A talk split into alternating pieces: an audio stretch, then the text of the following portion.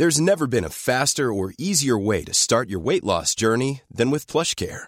PlushCare accepts most insurance plans and gives you online access to board-certified physicians who can prescribe FDA-approved weight loss medications like Wigovi and Zepbound for those who qualify. Take charge of your health and speak with a board-certified physician about a weight loss plan that's right for you. Get started today at plushcare.com slash weight loss. That's plushcare.com slash weight loss. plushcare.com slash weight loss. Planning for your next trip? Elevate your travel style with Quince. Quince has all the jet-setting essentials you'll want for your next getaway, like European linen, premium luggage options, buttery soft Italian leather bags, and so much more. And is all priced at 50 to 80% less than similar brands. Plus, Quince only works with factories that use safe and ethical manufacturing practices. Pack your bags with high-quality essentials you'll be wearing for vacations to come with Quince. Go to quince.com slash pack for free shipping and 365-day returns.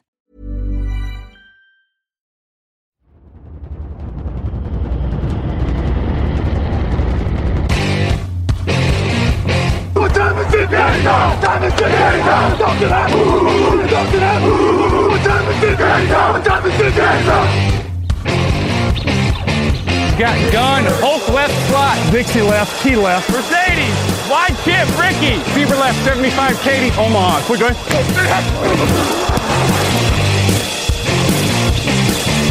Last play of the game. Who's going to win it? Luck rolling out to the right. Dumps it up to Donnie Avery. Goal line, goal line. Touchdown. Touchdown. Touchdown. Touchdown!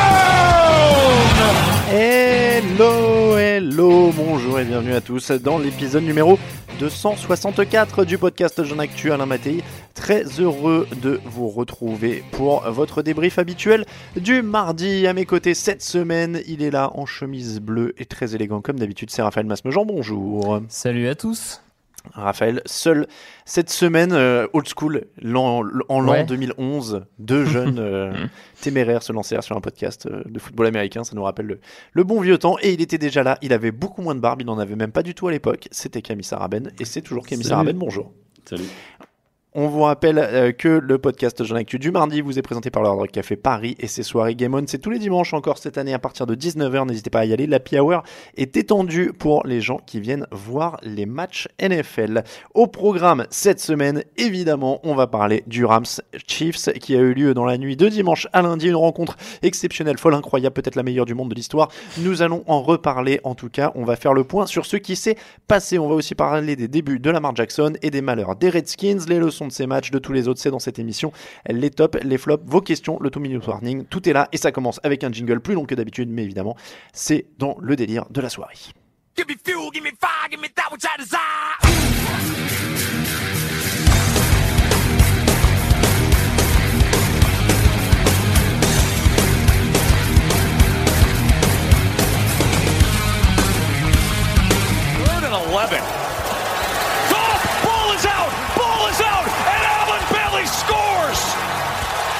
Wow. The Chiefs take the lead. Can you believe this? Goff on first down. Everett in stride. Wow! Touchdown Rams. Play action. He's going to wind it up. Downfield, a wobbler is intercepted. It is picked off. Marcus Peters,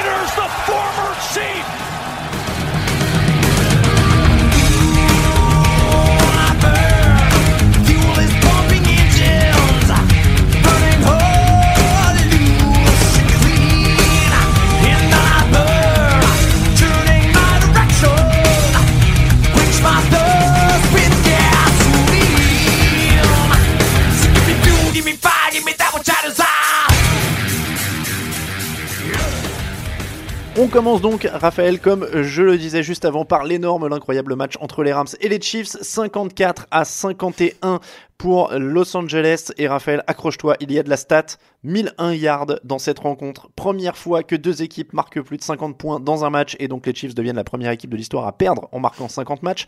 14 touchdowns dans cette rencontre, c'est plus que les Bills sur toute la saison. Est-ce que tu as apprécié cette rencontre?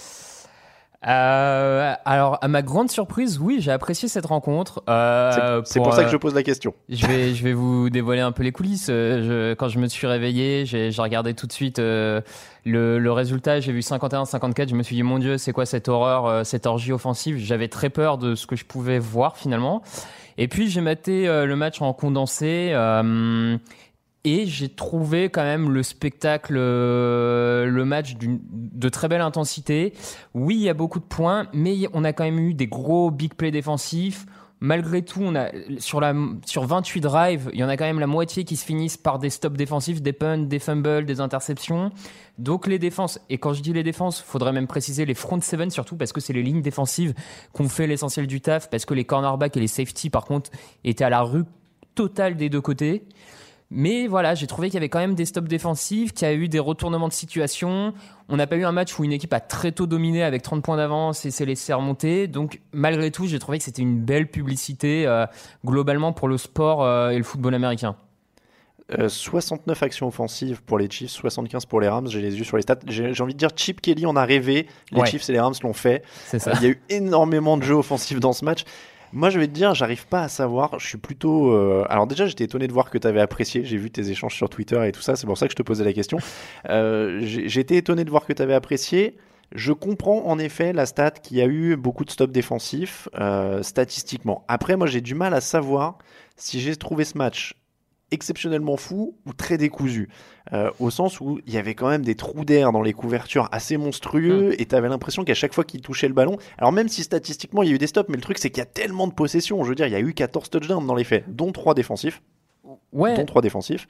Euh, mais mais j'ai trouvé ça assez décousu et alors il y a un, un point où je sais qu'on va pas être d'accord, euh, c'est que, je pense en tout cas, parce que je t'ai vu dire au niveau du plan de jeu, Hmm. moi, je fais partie de ceux qui pensent qu'en effet, le jeu au sol a, a assez vite été abandonné. Il y a 20 courses Ah pour oui, les oui. Chiefs, 21 pour les Rams, ou l'inverse. Enfin, c'est à peu près le même nombre de courses pour, euh, pour les deux équipes.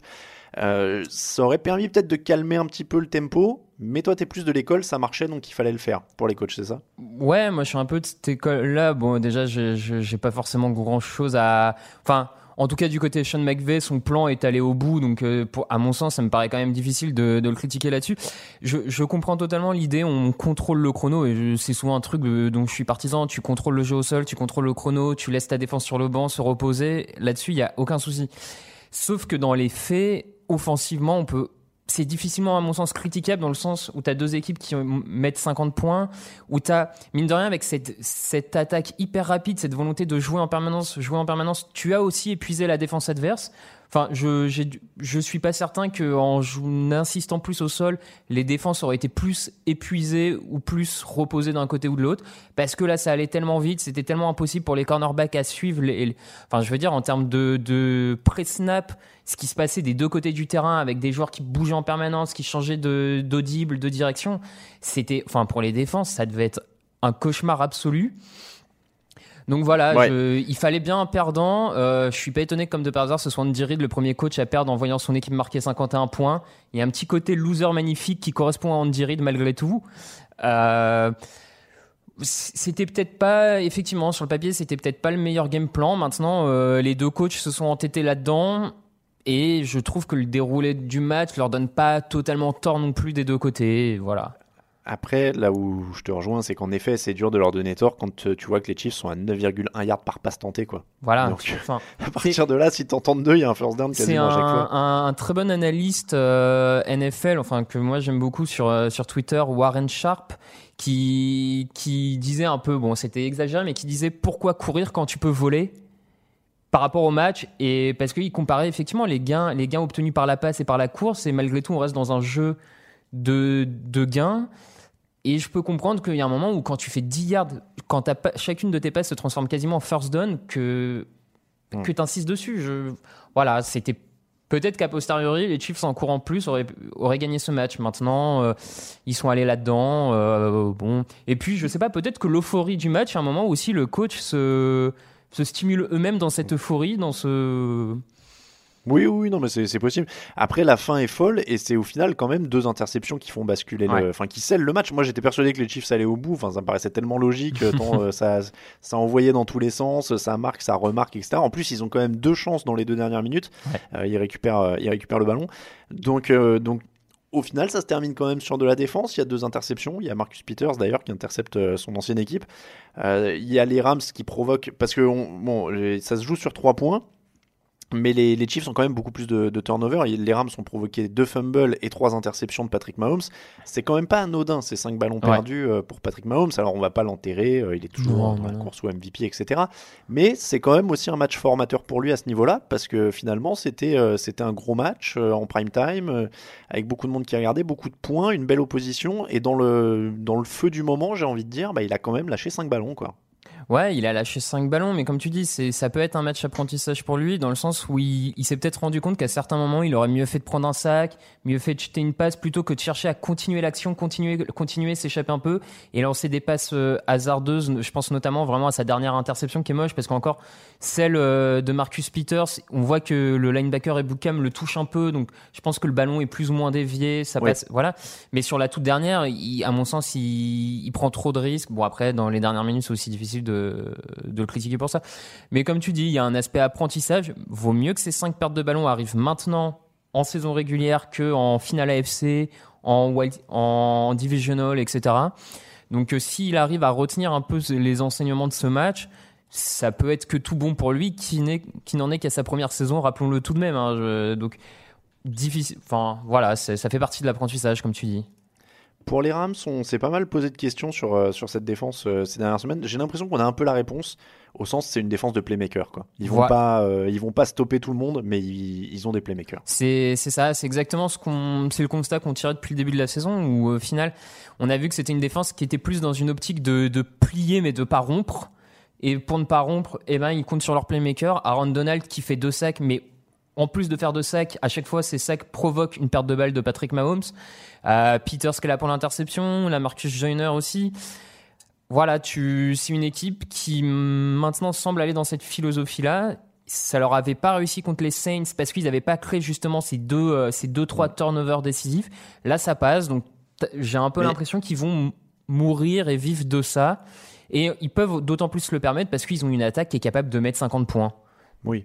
Ah oui, non, mais complètement. Donc Mais, euh, après, moi, si je peux me permettre, je dirais même pas plier pour pas rompre, parce qu'ils plient et ils rompent souvent. Ils prennent des, ils prennent des touchdowns, ils prennent des longs touchdowns. C'est juste que de temps en temps, ils vont Ouais, aller en ouais. gratter euh, en terrain adverse, provoquer un fumble, intercepter un mec. C'est vraiment plus être opportuniste par moment. Ça rappelle un peu d'ailleurs euh, la, la défense des Saints l'année où ils gagnent le titre. Je crois Mhm. qui est pas forcément exceptionnel, mais qui va gratter des trucs pendant les playoffs, qui provoque des pertes de balles, etc. Et c'est sûr que si Aaron Donald continue à mettre deux sacs par match et en arracher un ou deux à chaque fois, euh, c'est c'est déjà un sacré avantage au final. hein. Ouais, ouais, non, c'est ça, c'est un, sacré avantage.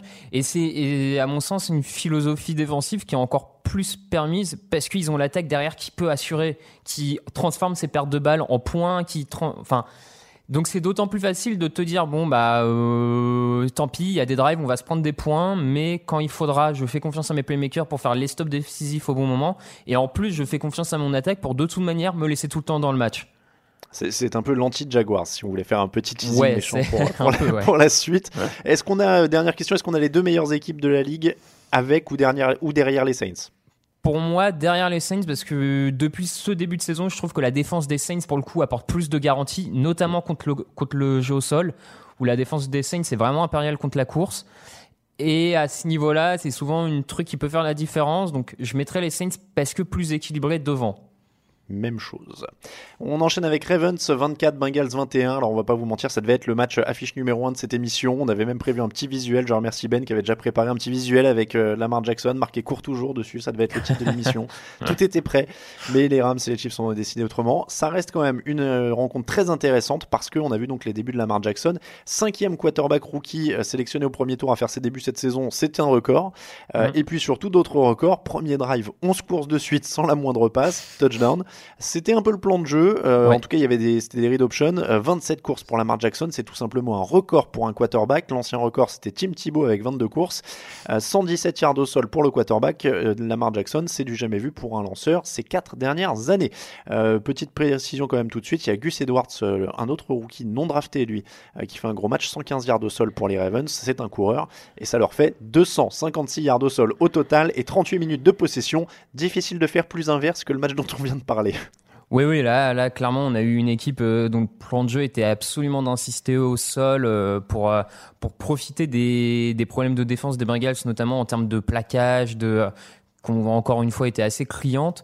Euh, un, plan de jeu euh, plutôt intéressant quand même euh, pour les, comme tu le disais, beaucoup de red option pour les Ravens.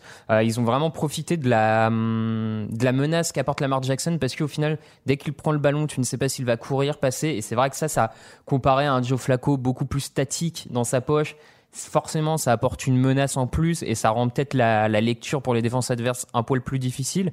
Je l'ai trouvé en plus globalement, Lamar Jackson même dans ses lancers, je l'ai trouvé plutôt bon.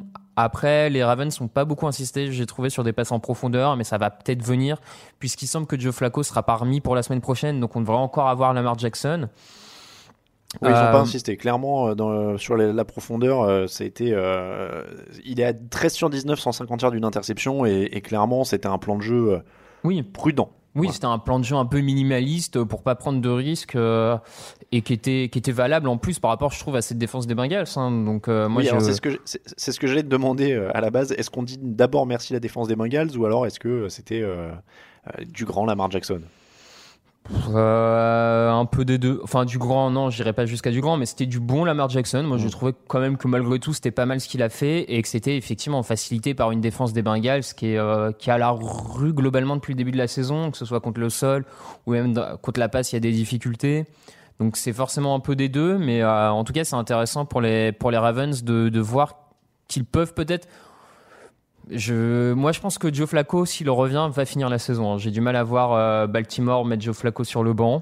C'est ce que j'allais te demander. Moi, j'ai tendance à dire que s'il en gagne un deuxième de suite, euh, Je pff, je suis pas certain quand même de voir. Par contre, qu'on voit un peu plus de Lamar Jackson, qu'on le voit un peu plus utilisé euh, au cours des matchs que ce qu'il n'a été jusque-là, ça, je serais pas étonné.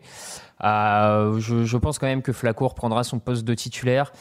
Parce que, euh, parce que je suis pas sûr quand même qu'en NFL tu puisses gagner en faisant courir 27 fois ton, ton quarterback. J'ai j'ai quand même un doute.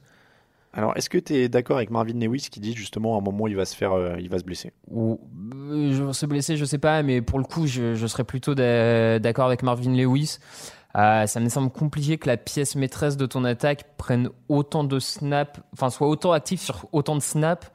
Euh, parce que mine de rien, tu fais courir ton quarterback 27 fois, tu, tu le fais euh, se mettre en activité. Ça veut pas dire que les quarterbacks, quand ils passent la, la balle à leurs coureurs, se, font, se mettent pas en activité, mais je veux dire, c'est de l'influx d'énergie, c'est des chocs, c'est du. Enfin, c'est quand même plus éprouvant physiquement, mine de rien. Ouais, non, mais clairement, si tu additionnes les 27 courses et les 19 passes, euh, en effet, il est actif euh, sur euh, quasiment 50 snaps. Voilà, ce qui est énorme pour un quarterback d'être actif à ce point-là. Donc, j'ai peur que sur, euh, sur toute une saison, ce soit, euh, ce soit compliqué. Après, s'il venait à être titulaire, ça veut pas dire que les Ravens l'utiliseraient toujours autant à la course non plus. Tu vois, je pense que Oui. ils On trouveront. rappelle, une- on rappelle 27, c'était du jamais vu. hein, Ouais, voilà, donc, euh, ils, ils trouveront un entre-deux. euh, donc, bon. Oui, oui, non, mais clairement, il n'y a pas de. Il n'y aura pas une utilisation aussi intensive. Moi, je te dis, je, je, je suis pas. euh, le- L'effet de, de masse, euh, l'effet de, de, de supporters, etc., et de dynamique, euh, on s'est bien retrouvé avec un Thibaut titulaire à une époque. Je, je me demande si, s'il en Ouais. sais pas, deux ou trois, s'il s'il serait pas tenté de le laisser. Alors après, encore une fois, je suis, je suis assez d'accord avec toi. hein. Pour l'instant, ça reste quand même assez limité. Euh, et puis sur le fait des blessures et tout, il, il alors je, qui suis-je pour lui, di- lui dire ça hein, euh, J'ai pas à juger, mais c'est pas non plus le physique le plus costaud de la NFL. Donc pour en plus prendre les shoots qu'il va prendre, c'est pas Cam Newton quoi, Mm. euh, qui, est, qui est quand même beaucoup plus épais. Donc, Ouais, euh, et même oui, Cam Newton falloir- en prend pas 27 courses. hein, donc, euh, Non mais c'est ça, voilà. Et même Cam Newton a arrêté d'en prendre autant. Il en prend beaucoup moins cette année. Mm. Donc euh, donc c'est c'est vrai que ça va pas être tenable. Après voilà, moi je suis, je suis pas hyper convaincu sur la passe, euh, mais je, je les soupçonne de pouvoir le faire. Euh, et puis on, on l'a dit, hein, donc euh, ils ont ils sont euh, trouvé un coureur rookie, Gus Edwards, donc ça va être ça qui va être était, intéressant. qui d'ailleurs Gus Edwards avait été un très très bon pendant la pré-saison, s'était blessé l'avant-dernier match ou le dernier match de pré-saison et était revenu et vient juste de revenir, donc à surveiller aussi. Euh, les Bengals, ils étaient dans ce match quand même. Ils ont manqué un field goal de 52 yards pour l'égalisation. Et Jay Green n'était pas là euh, quand même, mais euh, Mhm. ils ont ils ont quand même que 255 yards au total. hein. Il y avait la bonne défense de Baltimore en face, donc ça ça a aussi aidé Lamar Jackson à être plus serein. Ouais. Euh, Redskins 21, Texans 23, c'est la blessure de la semaine. Alex Smith, fracture tibia fibula, parce que quand on est jeune on dit fibula et puis péroné. la saison est terminée. Je, dis- je dis ça, pour- euh, je dis ça pour nous deux, Raphaël. Je sais que tu as dit tibia péroné quand on a parlé l'autre jour. Ouais, ouais, je, Mais- je savais pas qu'on. Ben voilà, mais même moi, hein, je te dis ça. euh, Mais qui est devenu le Péroné alors Enfin, je. Ben, Je sais pas, je suis, je suis comme toi, j'étais, je suis un vieux, je disais Perronnet aussi. Euh, Est-ce qu'on croit en Colt McCoy pour mener cette équipe en playoff, Raphaël? Euh, Est-ce qu'on y croit pas, pas spécialement Forcément, euh, moi, ça m'a semblé être un gros coup de massue pour une équipe qui était en tête de la NFC Est, qui avait potentiellement un peu de marge avec un Alex Smith plutôt propre, qui perdait pas trop de ballons. Enfin, ils étaient vraiment sur une dynamique plutôt convaincante. Euh, Colt McCoy, on n'a quand même pas énormément de, de, de vidéos, c'est un grand mot, mais on sait pas trop ce qu'il va pouvoir donner. Après, Ça fait longtemps. là où je là où peut-être que ça peut quand même le faire c'est que c'est une attaque qui de toute manière se base sur son jeu au sol d'abord pour l'emporter. Donc il peut être utilisé intelligemment. En plus on a vu que mine de il bougeait pas mal aussi euh, dans la poche. Euh, il a montré quelques trucs. Et, et j'irais même jusqu'à dire que le Colt McCoy qu'on a vu jusque là est pas foncièrement beaucoup moins bon que le Alex- Alex Smith qu'on avait depuis le début de saison Eh ben c'est ce que j'allais dire, j'allais me faire l'avocat du diable. Euh, Smith, cette saison, alors déjà, il a lancé deux interceptions, dont un pick six avant de se, de se casser la jambe. Mm. Euh, et, et si euh, McCoy est protégé et que Peterson gagne, Peterson gagne du terrain, Smith, c'est 10 touchdowns pour 5 interceptions cette semaine. Il était à- cette saison, pardon, il était à 85 dévals, c'était sa plus petite évaluation depuis 2010. Mm. Cette saison, donc il était clairement pas exceptionnel. C'était pas vraiment le Alex Smith des Chiefs. On sent qu'il y a quand même plus Andy Reid et toutes les armes qu'il y avait autour euh, derrière. Et Colt McCoy, alors comme tu dis, il est un peu mobile. Il peut faire à peu près ce que fait Smith en moins bien, on va dire. C'est un peu le, dans le même moule. ouais Mais ça. c'est pas une énorme, énormissime euh, baisse. J'ai envie de dire, c'est pas Nathan Peterman. Enfin, il est à peu près co- co- cohérent. Alors, je suis allé creuser. Euh, McCoy, c'est donc c'est un ancien de Texas. hein, il avait des grosses stats universitaires en l'occurrence. Euh, 27 touchdowns pour 23 interceptions en carrière. Et alors là, je t'ai ressorti une pépite, Raphaël. Bah, je crois que non, on n'avait même pas le podcast. hein. Je, je croyais qu'on allait que c'était la première saison, mais même pas. C'était l'année d'avant. En 2010, il a mené les Brands à une victoire face aux Patriots. ah bah comme quoi Est-ce que tu te rappelles qui était le meilleur coureur dans ce match? Chez les Brands ah c'était pas le Peyton Hillis C'était Peyton Hillis ouais qui a claqué 184 yards sur les Patriots. ouais, ouais. Et, et, et qui jouait dans ce match côté Patriots? Aaron Hernandez. Donc ça nous ramène assez loin. ouais. Euh, et, et il avait quand même mené les Brands à 4 victoires la saison suivante en 2011, ce qui peut paraître peu, mais qui paraît quand même plus que 3 ans de Hugh Jackson. C'est vrai. Donc euh, donc c'est quand même pas mal. Il avait mené les Brands à 4 victoires, ce qui est quand même assez énorme. Euh, mais, mais oui, c'est un coup dur. Après, c'est un coup dur pour Smith. Ça fait toujours mal de, de Oui, voir des ouais, blessures. C'est terrible hein, de, de voir une blessure pareille. Mais, mais dans une NFC Est qui est tellement incertaine, ils C'est sont ça. pas largués, quoi. C'est ça. Ils, ils ont toujours un match d'avance. Euh, Ils ont, on va dire, en quelque sorte leur destin en main parce qu'ils rencontrent encore euh, leurs adversaires de division et que globalement ils ont un bilan positif dans la division. Le, le Cowboys, euh, Cowboys Redskins à Thanksgiving, là, ça va coûter, ça va Oui, coûter très cher. hein. C'est c'est clairement un des gros matchs. euh, surtout, je pense, si les Redskins le perdent en termes de dynamique derrière pour se, pour se relever, ça va être compliqué. Mais comme tu dis, ils ont quand même une défense qui montre des belles choses. Euh, ils vont avoir besoin de leur jeu au sol. Voilà. Ouais, ouais, complètement. Et d'ailleurs, euh, Adrian Peterson, 105e touchdown en carrière, ou 107e, je sais plus, bref. Euh, il a passé Jim, Jim Brown, euh, qui était à 106, donc ça doit être 107 pour Peterson. Mm. Euh, non, alors pardon, voilà, il est à 105, il passe 6e de l'histoire, et il, il revient sur Jim Brown qui est à 106, et Walter Payton à 110, donc il devrait les passer. Ouais. Euh, et continuer. Voilà, Adrian Peterson, carrière légendaire. Un mot sur Houston quand même. Première équipe à gagner 7 matchs de suite après un 0-3 en ouverture de la saison. C'est pas de la belle victoire. Ils continuent à vraiment gratter des matchs parce qu'ils gagnent encore sur un field goal qui est manqué par l'équipe adverse euh, en fin de match. Euh, Ils ont quand même un peu, euh, un peu tremblé. Il y a deux interceptions pour Watson. Il y a encore des blessures sur la ligne. Il y a des field goals ratés. Lamar, Lamar Miller a gratté des yards. Mais c'est pas joli, joli, mais ça passe. Ouais, comme tu dis, c'est pas très joli, ça passe parce que leur défense euh, tire enfin son, j'ai presque envie de dire, peut-être pas son plein potentiel, mais c'est vraiment une défense des Texans solide comme on l'attendait depuis plusieurs saisons. Retour de JJ Watt, euh, son association avec Clooney, qui est enfin euh, au niveau. C'était déjà le cas l'an dernier, mais voilà, qui le confirme. Donc, tu as une défense vraiment solide pour le coup. Et euh, derrière, tu as des coups d'éclat de, de DeAndre Hopkins, quelques bonnes actions de Watson, même si sur ce match, il est vraiment pas, pas aidé par sa ligne, pas forcément même euh, bon dans ses lectures, mais voilà, c'est une équipe qui est capable de faire quelques coups d'éclat, qui reste dans le match grâce à sa défense. Et en NFL, euh, ça peut suffire à empiler les victoires. Donc c'est après ils sont à 7-3, donc c'est une bonne équipe. Hein. On va pas leur. euh, Pour Non, moi, c'est une défense actuellement qui est largement top 10, voire peut-être même top 5 réellement sur le début de la saison. Donc c'est c'est mérité. Hein. Et, et eux aussi, euh, ils sont euh, bien placés dans leur division, Mm. euh, sans les blesser en plus. Euh, dans, une, euh, dans une AFC Sud euh, qui devient de plus en plus euh, compliquée à évaluer. On en reparlera un peu plus tard avec le Colts euh, Titans. Petit jingle et la suite des résumés.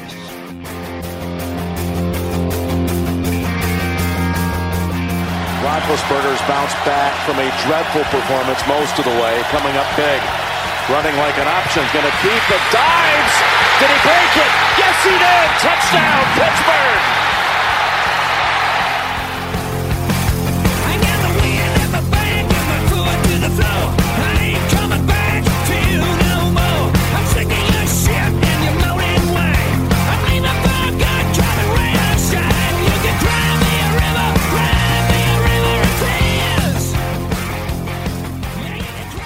Petit euh, secret de fabrication, ce jingle devait être celui d'ouverture du podcast, mais encore une fois, les Rams et les Chiefs ont tout perturbé. Euh, Falcons euh, 19. Alors non, tiens, on va commencer par, on a entendu Big Ben, on va commencer par ça. Jaguars 16, Steelers 20. Les Jaguars avaient-ils un quarterback sur le terrain? C'est quand même la question qui se pose après ce match. Ils menaient 16-0, ils ont intercepté trois fois Ben Roethlisberger et ils n'ont pas été foutus de boucler ce match. Euh, Peut-être parce qu'ils ont le plan de jeu le plus prévisible du monde, Raphaël?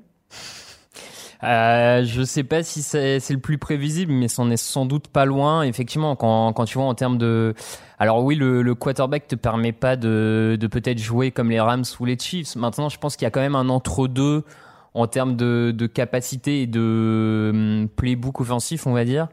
Euh, c'est une victoire vraiment, hum, comment dire? Le, le mauvais côté de la pièce Jaguars dont on pouvait s'attendre quoi. C'est que même quand la défense et dont toi t'avais euh, effectivement parlé dès le début de, de saison euh, la défense là même en faisant son match son meilleur match depuis euh, 4-5 semaines c'est pas suffisant euh, pour battre euh, pour battre euh, des Steelers en grande difficulté parce qu'ils sont tués effectivement par cette attaque. Et que là voilà oui que Jacksonville paye Tu- sais que sur, sur 4 de leurs 9 dernières possessions, ils terminent en négatif dans les yards et 74 yards en tout sur la deuxième mi-temps. Euh, mais c'est sûr qu'au bout d'un moment, ils font même plus semblant d'essayer de passer. quoi. C'est-à-dire que c'est course, course, punt, course, course, punt. Bon, allez les gars, vous rattraperez pas. quoi. Et puis au bout d'un moment, bah, c'est Antonio Brown et Ben Roethlisberger en face. Roethlisberger, il a quand même cette qualité qu'il peut lancer 12 interceptions à la fin du match, il continuera à lancer. hein. S'il faut aller chercher Oui, un match, euh, il a pas peur. Euh, les deux derniers drives des Steelers, c'est 148 yards en 4 minutes. Voilà. Pour, pour dire quand même le niveau de confiance du gars, euh, avec des pénalités de Jacksonville en plus, euh, Ouais. qui ont bien aidé. Euh, Pittsburgh avait gagné seulement 53 yards en première mi-temps, ils en gagnent 261 en deuxième. Donc voilà, mais, mais c'est avoir un franchise quarterback et des, et des bons receveurs. Ça, ça change tout, euh, ça change tout en fin de match. Et c'est ce que les, les, les Jaguars n'ont pas et il leur faut. Moi, ça me rappelle, ça, ça m'a rappelé un peu le, tu sais, le Super Bowl 50 quand les, les Mhm. Broncos avaient l'avantage et qu'ils faisaient course, course, punt, course, course, punt en disant de toute façon les mecs ils marqueront jamais. Nous on a Von Miller, on a tous les mecs, ça marquait pas. Sauf que là, bah, malheureusement pour eux, les, les, les Jaguars ils ont tenu euh, 58 minutes quoi, grosso modo. Euh, Jalen Ramsey, c'est dur pour lui. Hein. Il prend, euh, il prend les, les- le touchdown, euh, un des touchdowns à la fin, alors qu'il signe deux interceptions, qu'il est énorme. Ouais, pendant qui tout fait un match très costaud. euh, il fait un très Mais- mais- match. Ouais. Mais, mais voilà, c'est hyper compliqué. De la défense, il n'y a quand même pas grand chose à leur reprocher. Ils maintiennent les Steelers à 20 points. C'est quand même une bonne attaque des Steelers, quoi, cette saison. Ouais, ouais. Donc, euh, Vas-y, vas-y. Oui, oui, non, comme tu dis, ils maintiennent les Steelers à 20 points et, en- et encore, si, si on peut imaginer que l'attaque avait su avancer, Pittsburgh aurait peut-être même pas eu Mm. le. Enfin, do- donc en plus, euh, comme tu dis, c'est un match que les Jaguars devaient remporter s'ils avaient eu un minimum d'offense, d'attaque euh, susceptible de juste faire avancer la balle. Euh, le problème, c'est que rien n'a- rien n'a été entre le, le jeu de passe catastrophique où tu as un Bortles qui fait encore euh, 104 yards dans 10 passes r- réussi. Euh, bon, Léonard. Fournette fait un match pas mauvais, d'autant plus que sa ligne offensive est en grande difficulté pour le coup. Vraiment, le, le front seven des, des Steelers a dominé totalement la, la guerre de tranchées, on va dire. Mais euh, non, c'est Non, non, mais oui. Ouais, c'est hop là. Euh, non, non, mais c'est clairement euh, c'est unidimensionnel comme tu dis. Bon, Fournette, il se débrouille, il fait ce qu'il peut, mais là, ça a été, ça a vraiment été fatal, quoi. Euh, ben Roethlisberger, par contre, pour la stat, hein, il a un petit problème euh, à l'extérieur depuis 2014. on- Mais je crois qu'on en avait déjà parlé en plus dans, dans l'émission. Ouais, Il y a truc. 104.3 d'éval à la maison, 87.2 à l'extérieur, et il y a 8 points de différence sur la sur la moyenne de l'attaque. Donc euh, il va falloir apprendre à voyager un peu plus pour les playoffs parce que s'ils n'ont pas le- la première tête de série, ça va être compliqué. Mm. Falcons 19, Cowboys 22. euh, tout va vite en NFL. Je sais pas si vous vous souvenez, il y a deux semaines, Jason Garrett était sur un siège éjectable. Euh, depuis, euh, Ezekiel Elliott enchaîne les gros matchs, 200 yards cumulés. Amari Cooper apporte de l'air, Leighton Van Der Esch met encore une interception. C'est étrange parce qu'il gagne deux matchs de suite alors que la défense est à 387 yards encaissés en moyenne sur ces deux matchs. Mais ils se sont quand même trouvé une, une identité, alors qu'on leur connaissait déjà, hein, mais ils Ouais. font bien le jeu au sol plus la défense. Quoi. Bah, une identité qu'ils réassument euh, peut-être plus qu'en début Mm. de saison en fait, qui était, euh, qui avait été les clés de leur succès il y a deux ans quand Ezekiel Elliott et euh, Dak Prescott avaient été tous les deux euh, au coude à coude pour le, tête- le titre de rookie de l'année, etc. Euh, ils sont revenus depuis trois semaines à un jeu au sol vraiment massif où ils nourrissent, nourrissent Elliott euh, autant que possible. Il a 23 portées, il touche 7 euh, réceptions, donc vraiment ils en font la pièce maîtresse euh, de cette attaque et avec et à raison parce que ce joueur est vraiment pétri de talent et qu'il est il fait il fait la différence. Et donc forcément, tu as, un jeu euh, offensif qui, qui va dans le bon sens, un Dak Prescott qui est plus propre, qui, est, qui à mon sens est toujours pas exceptionnel, et, mais ce- au moins ne perd pas la balle. Donc voilà, ça permet à l'équipe d'avancer. Et puis en défense, ils, ils se basent euh, sur, euh, sur comme tu l'as dit, leur, euh, leur nouvelle enfin nouvelle escouade, c'est un grand mot, mais leur, euh, leur escouade de linebacker où tu as Vander Hersch et tu as... Jalen Smith. Jalen Smith, voilà, j'avais le Smith, mais je j'avais plus le prénom en tête. Euh, qui fait beaucoup de bien. T'as un Demarcus Lawrence qui est toujours aussi présent sur la ligne défensive. Et les, les Cowboys sont intérêt à le re-signer à l'intersaison parce que cette année il joue sous franchise tag. Mais euh, c'est sûr que s'il lui place pas le tag dessus, il va en avoir de la, de la proposition. Donc euh, voilà, et euh, ils sont sur une très bonne dynamique. Ils sont plus qu'à un match des Redskins. Ils les affrontent jeudi face à une équipe qui vient de perdre son quarterback euh, titulaire, même si on a dit que c'était peut-être pas si grave que ça. Clairement, ils semblent avoir leur leur destin en main, quoi. Et voilà comment Jason Garrett se sauve pour une saison de plus. Euh, est- Ezekiel Elliott, euh, j'ai vu ça, il est quand même à 4540 yards et 32 touchdowns sur ses, sur ses 35 premiers matchs. Il, est, il a des stats qui sont euh, énormissimes sur son début de carrière. Un mot sur les, les Falcons, quatrième défaite sur 6 matchs décidés dans les dernières minutes. Ils ont du mal à les boucler aussi, hein, ces, ces rencontres serrées. On a déjà dit beaucoup de choses sur Mm. l'attaque et, et la défense, mais il y a aussi ce, ce facteur clutch, j'ai envie de dire, d'Atlanta là, qui, qui passe Ouais. pas cette année. Ouais, ouais, non, bah, t'as as tout dit. Euh, je pense qu'il manque peut-être de, quelques playmakers en, en défense qui faisaient la différence. Je pense notamment à un Dion Jones en, en linebacker qui joue pas, qui lui avait cette capacité à créer des turnovers décisifs et, et voilà. Mais du coup, les playoffs sont vraiment morts pour les Falcons, je pense cette fois. Et Ouais, là, là, ça commence à être fini, en effet. Euh, Colts 38, Titans 10, septième match de suite avec au moins 3 touchdowns pour Andrew Luck, cinquième match de suite sans sac. Euh, faut mentionner quand même aussi la défense et euh, un nom qu'on n'a pas beaucoup prononcé, je crois, mais c'est Matt Eberflus, euh, qui, on dirait une blague, des- on dirait un sketch des Romains des Bois. Matt Eberflus, qui été arrivé quand même à la base pour bosser avec Josh McDaniels et qui était resté quand McDaniels a fait demi-tour et que Frank Reich est arrivé. Finalement, c'est quand même une très bonne pioche aussi, ce coordinateur défensif, parce que euh, Tennessee est limité à 263 yards. ouais, Dans ce et, match. et ce qui ce qui prouve aussi toute l'intelligence euh, et que moi je commence vraiment à de plus en plus apprécier euh, Frank Reich, le, le nouveau coach des euh, des Colts. Parce qu'en arrivant comme ça à Indianapolis, en prenant la place d'un McDaniels, il aurait pu choisir la solution de facilité, se débarrasser des, des hommes que voulait McDaniels. Lui a eu l'intelligence de garder le coordinateur défensif.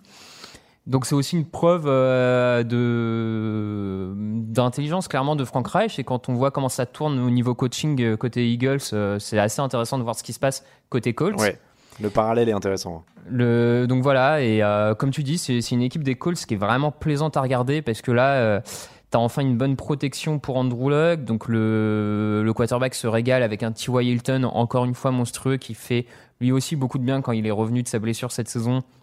Ça étire l'attaque euh, des Colts. Et, euh, et une draft, globalement, c'est une draft réussie, mais on l'a déjà dit, une draft réussie par les Colts, qui permet de tout de suite poser des fondations solides.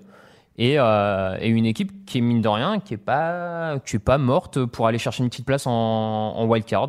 Ouais, non, ils reviennent, hein, ils reviennent largement. Je- Bah, ils ont gagné 4 de suite, si je dis pas de Ouais. bêtises. Ils sont à 5-5. Euh, et, et donc, euh, tu, tu citais la draft, hein, Darius Leonard qui se fait encore remarquer, un sac, un fumble forcé, une interception. Donc, il est, ils, ils ont avancé, je trouve, leur, leur draft, en fait, leur a fait gagner peut-être un an ou deux sur la reconstruction. C'est ça, ouais. S'ils Ils ont confirment vraiment- derrière, euh, ils ont, comme tu dis, ils ont gagné un an euh, facile. Et, et la stat, euh, tu, tu parlais de, de Frank Reich et de l'effet euh, sur l'attaque. Ils, ont, ils sont à 7 matchs de suite avec au moins 24 points. Alors ça paye pas de mine, mais c'est quand même du jamais vu pour les Colts depuis 2005, à l'époque où Peyton Manning était là. Et il a quand même eu quelques années derrière, hein, Peyton Manning. Ouais, Donc bah ouais, 7 ouais. de suite à plus de 24. Euh, c'est quand même du très très haut euh, niveau et, dans la régularité c'est très très fort. Euh, en parlant de régularité, évidemment c'est pas le fort de Tennessee. On l'a dit 263 yards et alors là vrai jour sans parce qu'on a eu Marcus Mariota blessé, on a eu Gene Pease le coordinateur offensif qui part à l'hôpital en plein milieu du premier carton. Donc, donc là, c'est. Moi, j'ai du mal avec cette équipe de, Tennessee, j'ai souvent eu du mal. Et, ils font un peu ce qu'on leur reproche, c'est-à-dire que quand on commence à avoir confiance, eh ben, ils nous refont ça. Ouais, eux là cette saison euh, c'est clairement ça. Euh, c'est une équipe comme tu dis qui est vraiment difficile à analyser parce que ils vont battre les Patriots, ils vont battre les Eagles. Bon alors les Eagles sont un peu en difficulté, mais euh, ils ont battu des équipes qui étaient favorites face à eux. Et par contre ils vont perdre contre les Dolphins, ils perdent là contre les Colts. Euh, on ne sait pas sur quel pied danser. Un coup, la défense est bonne, un coup, elle se fait trouer comme là.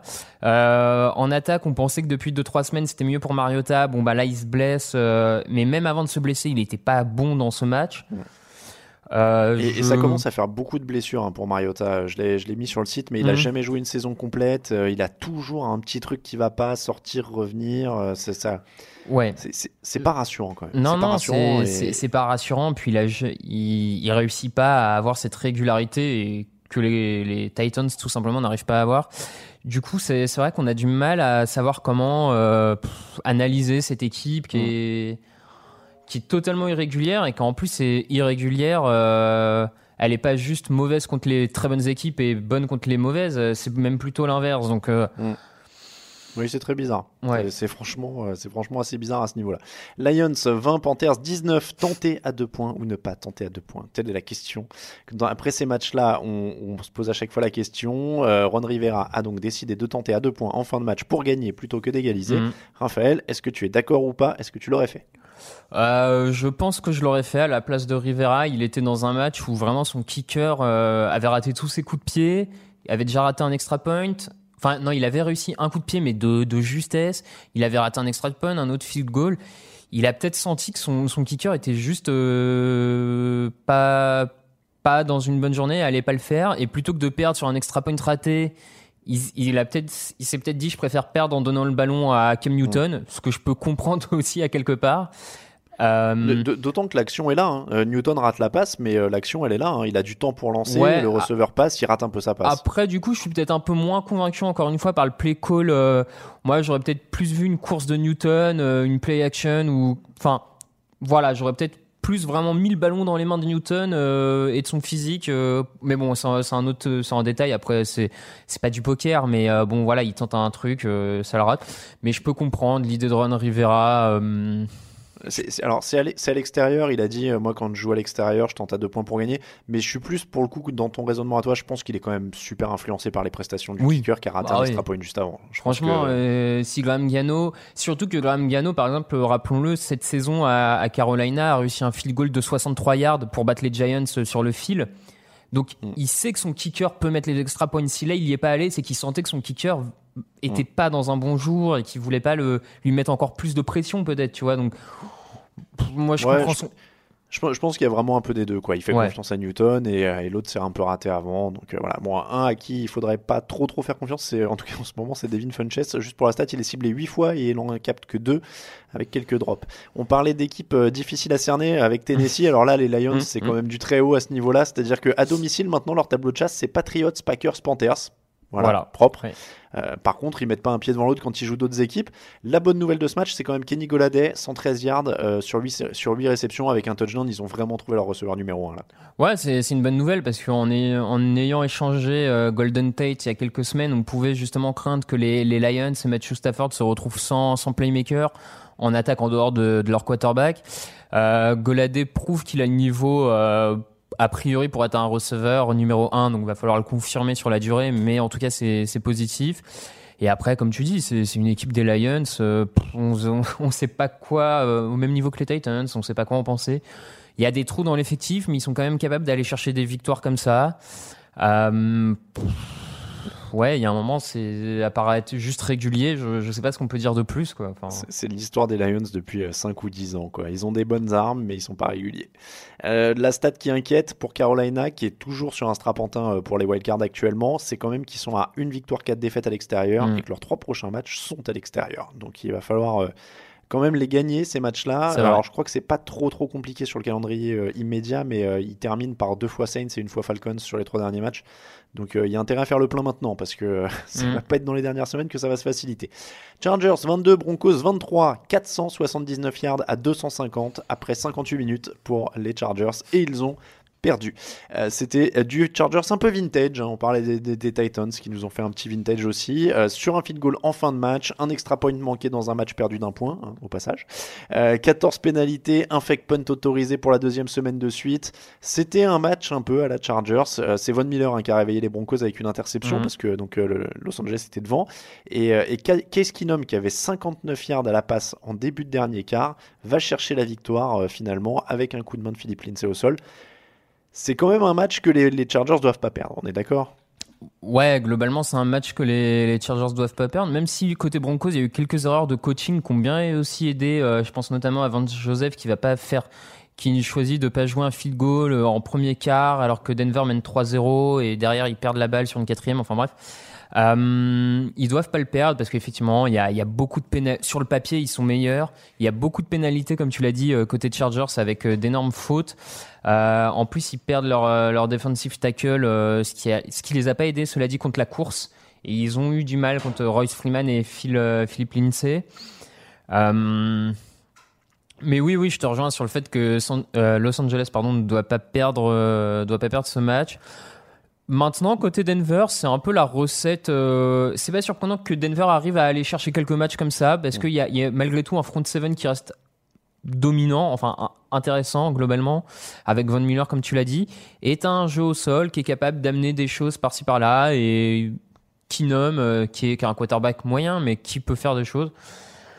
Donc euh, je suis pas...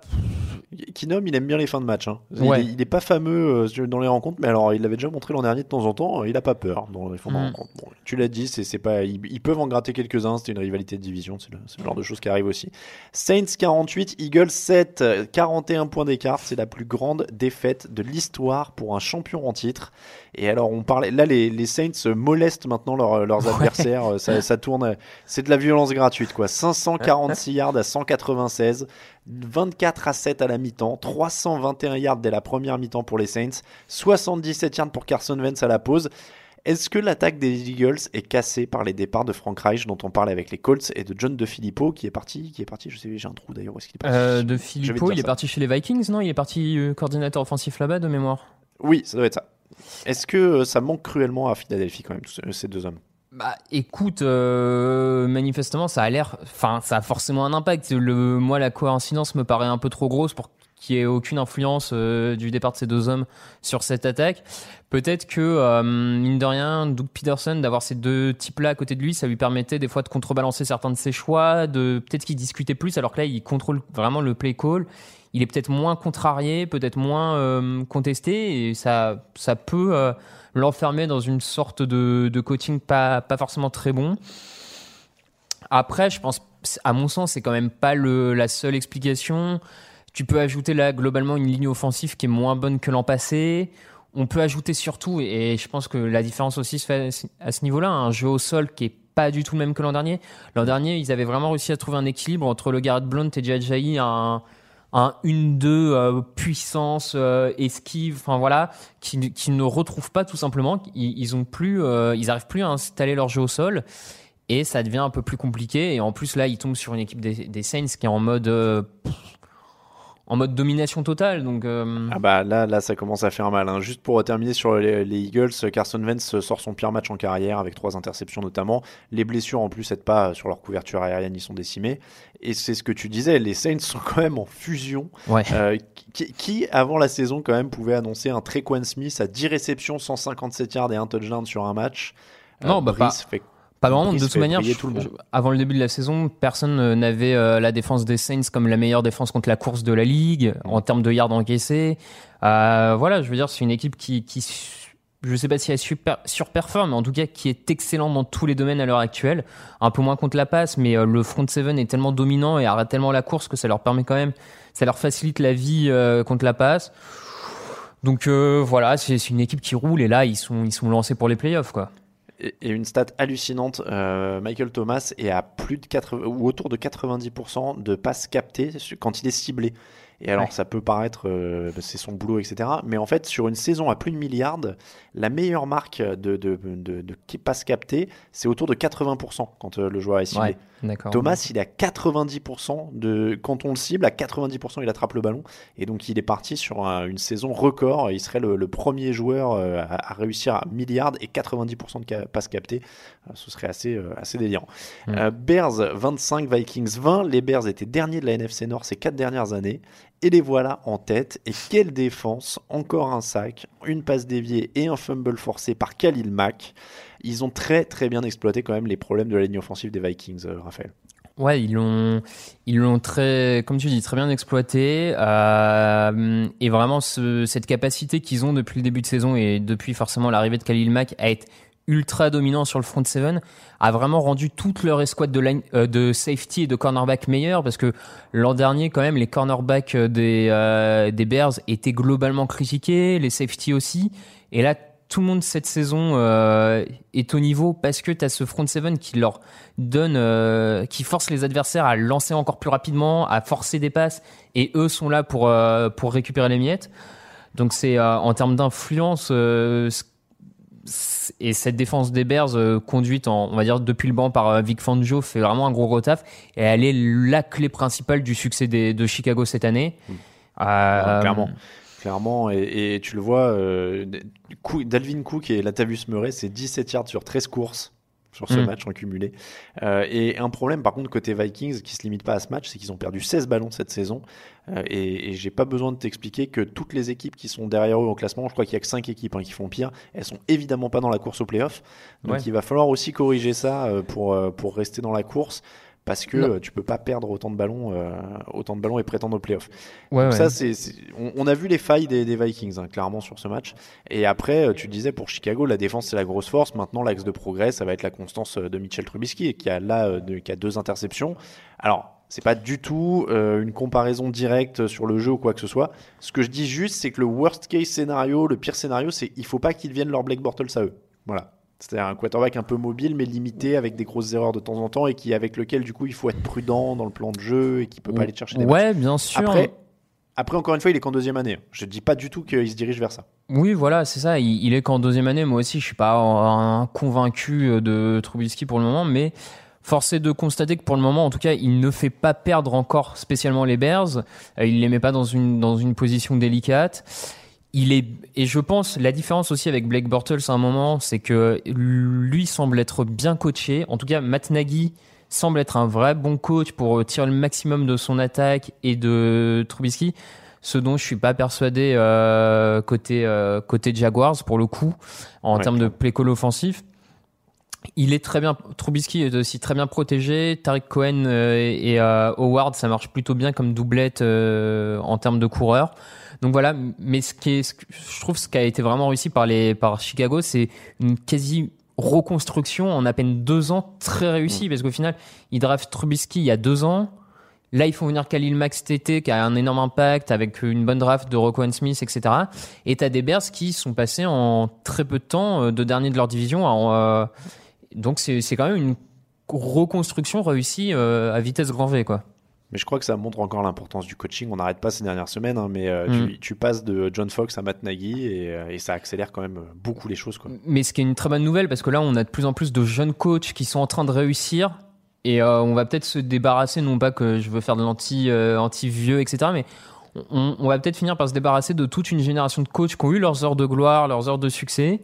Mais euh, voilà, ça, ça laisse un Non, peu. mais je t'ai je t'ai entendu te réjouir quand Dean Pease a été évacué de la, de la tribune.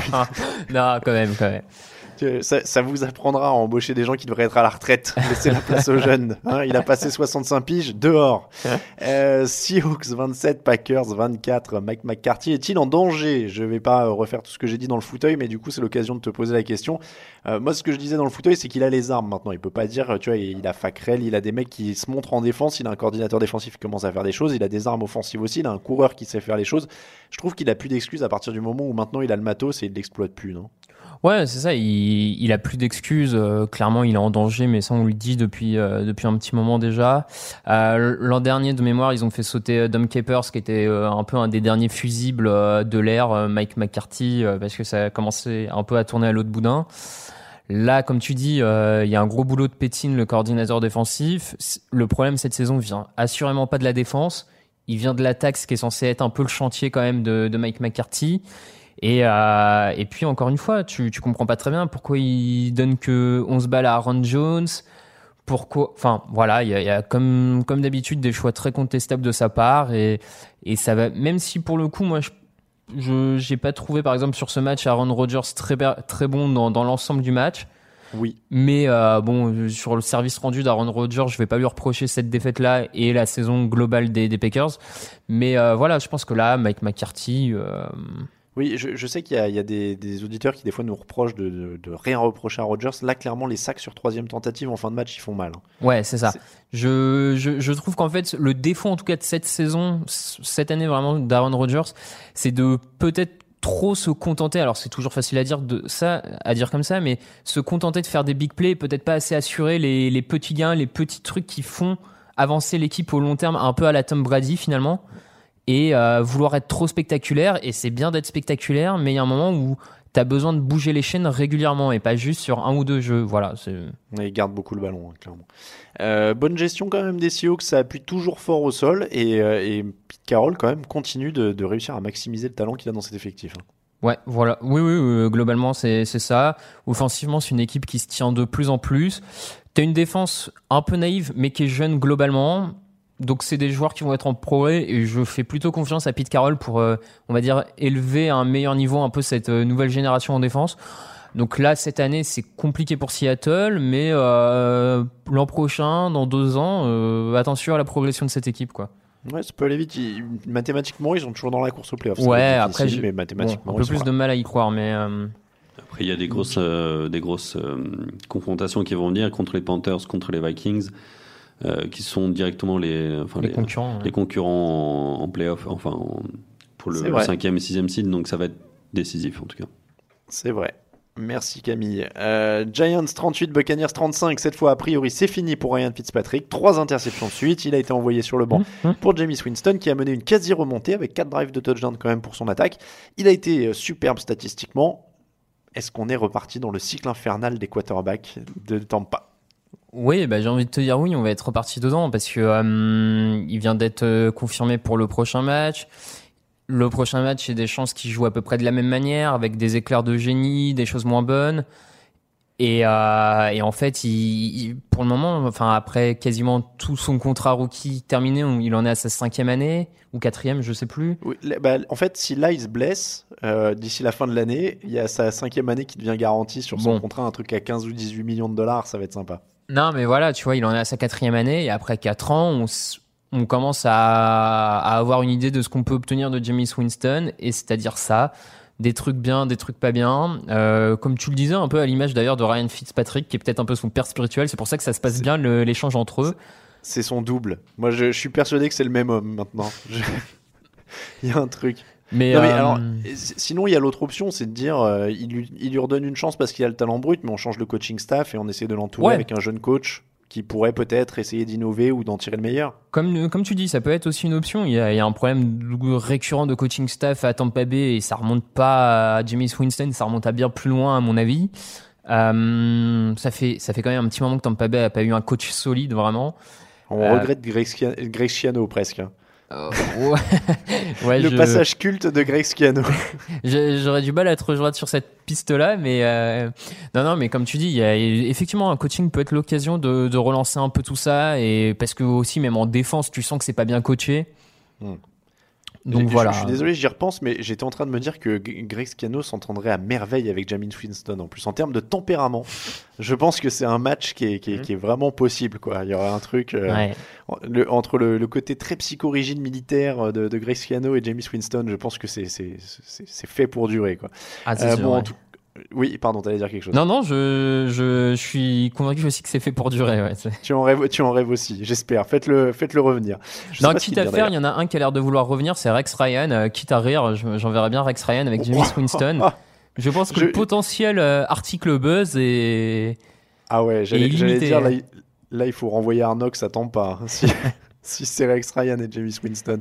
Euh, un petit mot quand même sur ce superbe match offensif des Giants. Alors, bon, Saquon Barkley, évidemment, 142 yards et 3 touchdowns. Mm. Mais j'ai envie de dire qu'il y a quand même le quarterback le plus précis de toute la NFL à New York. Eli Manning à 17 sur 18 à la passe cette semaine. Euh, Qu'est-ce qui s'est passé? C'est vraiment euh, Saquon Barkley qui le met à l'aise et du coup, il lui a facilité le boulot? Saquon Barkley l'aide, la ligne offensive est un peu meilleure. Après, pour le coup, il a réussi des lancers un, un peu en profondeur qui réussissaient pas forcément ces dernières semaines. Donc c'est positif. Après, ça reste Eli Manning. J'ai du mal à croire qu'il puisse être à 90% de précision jusqu'à la fin de la saison quand même. On le connaît bien, euh, le bonhomme, euh, pour, ses, pour euh, toute sa carrière à New York. De toute manière, la précision a jamais été son fort. Et euh, pas de raison particulière que ça le devient. Sûrement aussi un peu le playbook de, de Pat qui, qui l'aide, euh, qui monte en régime à ce niveau-là. Euh, voilà. Après, bon, c'est une équipe de New York qui réussit une belle perf offensive, mais contre la défense des Buccaneers, pas certain que ça veuille dire grand-chose. Euh, Clairement, 94% de passes complétées pour Eli Manning, j'aurais pas mis une pièce dessus euh, au début d'un match. Euh, Cardinals 21, Raiders 23, match très dur pour Josh Rosen, intercepté deux fois dans son terrain, ce qui a offert 14 points à Oakland, Euh, 9 passes complétées seulement. Pourtant, il a dit en fin de match, je pense que les Cardinals étaient meilleurs. Est-ce que vraiment meilleur, c'est un terme qui peut s'appliquer quand on a ces deux équipes sur le terrain? Est-ce que Euh. quelqu'un est vraiment meilleur que l'autre? Ouais, bah meilleur dans la dans la médiocrité peut-être. On peut toujours. euh, Alors, le, le meilleur joueur sur le terrain, en tout cas, c'était quand même David Johnson. Il a 137 yards de sol, le touchdown de la victoire annulé pour un holding. Euh, Mm. On sent quand même que depuis que Byron Leftwich a pris les commandes de l'attaque, ils ont trouvé David Johnson. C'est le point positif, on va dire, pour Arizona quand même sur ces dernières semaines. ouais. Josh Rosen, c'est plus incertain. Là, on parlait de quarterback en développement, alors il n'y a pas grand-chose autour. Enfin, Ouais, il y a je- quand même Larry Fitzgerald et Christian Kirk. Comme tu dis, Josh Rosen, c'est plus plus mi figue mi raisin. Après, c'est un rookie. Il a pour le coup, il a une des moins bonnes lignes offensives de la ligue, contrairement à beaucoup d'autres, enfin quarterbacks. Et euh, moi, je trouve qu'il est un peu à l'image de- des autres rookies de cette saison, de Darnold, de, de Josh Allen, etc. Il y a, des qualités, il y a des défauts. Euh, bon, voilà, c'est une équipe d'Arizona qui qui est clairement en reconstruction du point de vue offensif surtout. Mm. Euh, et là, euh, comme tu dis, c'est un peu mieux depuis Byron Leftwich. Euh, bon, Du, du côté d'Auckland, euh, un beau drive quand même en, en fin de match pour Derek Carr pour aller chercher la, la victoire. Enfin, ils ont gagné un match. Mm. Il n'y a pas non plus des grandes, grandes leçons de positivisme à se tirer de tout ça. non, non, il n'y a pas, il a pas grand chose. Ils battent les Cardinals, euh, qui ont battu les 49ers, qui ont été battus par les Giants. Enfin, tu vois, c'est un cercle. Ouais, ouais. On, a vu euh, Derek Carr et, John Gruden euh, pas mal s'engueuler sur le, banc de touche. Est-ce que tu sens que, Derek Carr et John Gruden vont être ce couple qui t'explique non mais nous euh, les engueulades c'est comme ça qu'on marche dans notre relation mais on s'aime et à la fin ils divorceront et tu diras on s'en doutait bien quand même c'était logique depuis le début. Ouais, je, je sais même pas, tu vois. Je, je peux comprendre que dans un climat de une victoire, huit défaites, bon, il y a un peu d'altercation comme ça. Je, je Ouais, sais après- et puis après, après je plaisante, euh, enfin je sais même pas si on l'a relayé sur le site ça par exemple, parce que je trouvais que ça avait vraiment pas d'importance. Enfin des, des joueurs et des coachs qui s'engueulent sur le terrain vite fait, qui discutent, euh, on peut, on n'est pas obligé de tout suramplifier euh, parce qu'on l'a vu sur Twitter Ouais, pendant c'est ça. 10 secondes quoi. Je, écoute, je sais pas. J'ai quand même du mal à croire qu'ils se débarrassent d'un quarterback maintenant. Bon, tout est possible à, Oui. à Gruden City. Euh, voilà pour les matchs de la semaine. Top et flop.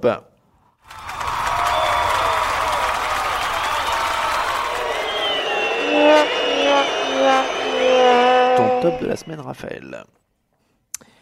Euh, alors, mon top de la semaine, euh, que j'avais oublié de préparer, ce qui peut se- s'entendre à, à cette grande hésitation. Petite hésitation. ouais.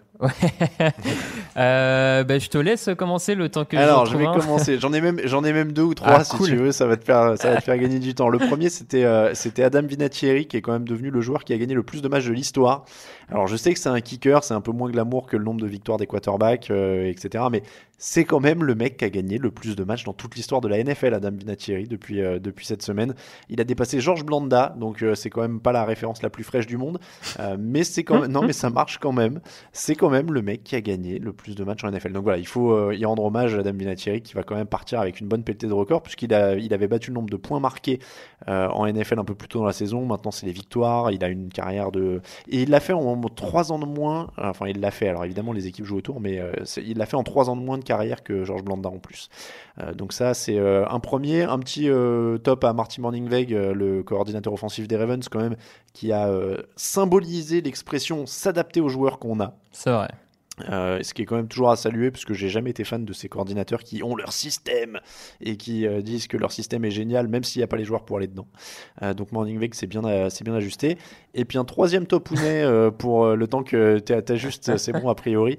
Euh, le tien, mais juste, j'ai lu ça juste avant l'émission, j'ai vu que les, les- un des dirigeants de CBS expliquait qu'ils avaient montré qu'un seul ralenti de la blessure de d'Alex Smith et que c'était volontaire et qu'en gros ils ont dit on en a mis un et après on a, on a, on a jugé que c'était suffisant, les gens Ouais. avaient compris, Euh, on voyait sur le visage des joueurs, de Smith, etc., que c'était très grave et on n'avait pas besoin d'en mettre des tartines et je trouve qu'à une époque, ou en tout cas même sur une télé qui est parfois un peu sensi- sensationnaliste ou, euh, ou un peu euh, voilà, euh, avide d'images comme ça, je trouve ça assez respectable la décision dans le feu de l'action en plus de la télé de dire on met un replay, hop on arrête, on n'en met pas plus, vous n'aurez pas le droit à tous les angles, c'était plutôt classe.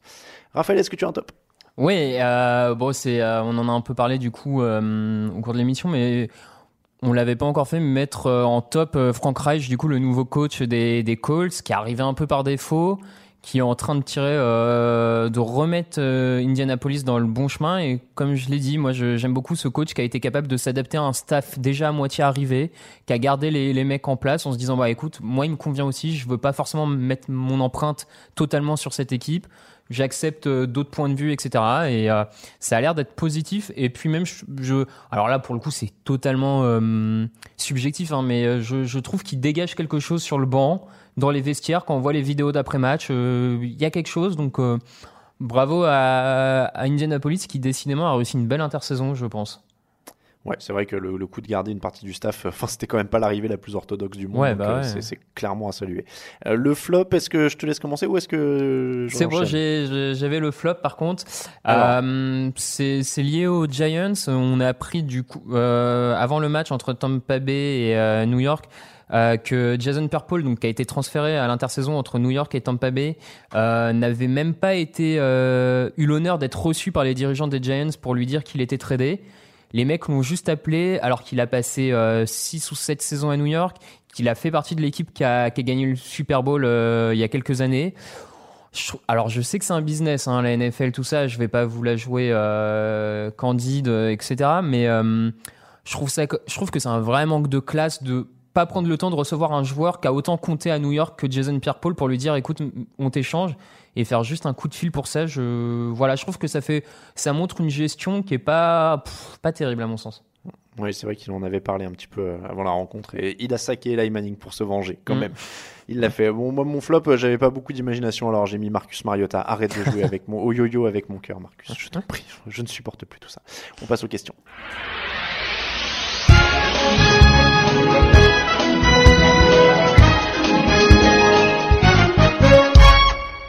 Les questions cette semaine, c'est parti, Raphaël. Euh, petite situation, oh, celle-là elle est dure parce qu'il faut penser à la volée. Euh, de petite mise en situation, vous arrivez à la tête de la NFL avec carte blanche des proprios, vous faites quoi pour améliorer la compétition et plus généralement le foot US Pour Oh. info, l'option partir avec la caisse n'est pas valide. Ah. Que- quelle est la première mesure qu'on prend? Bah aussi, moi je, je mets plus d'amende pour les célébrations, tiens voilà.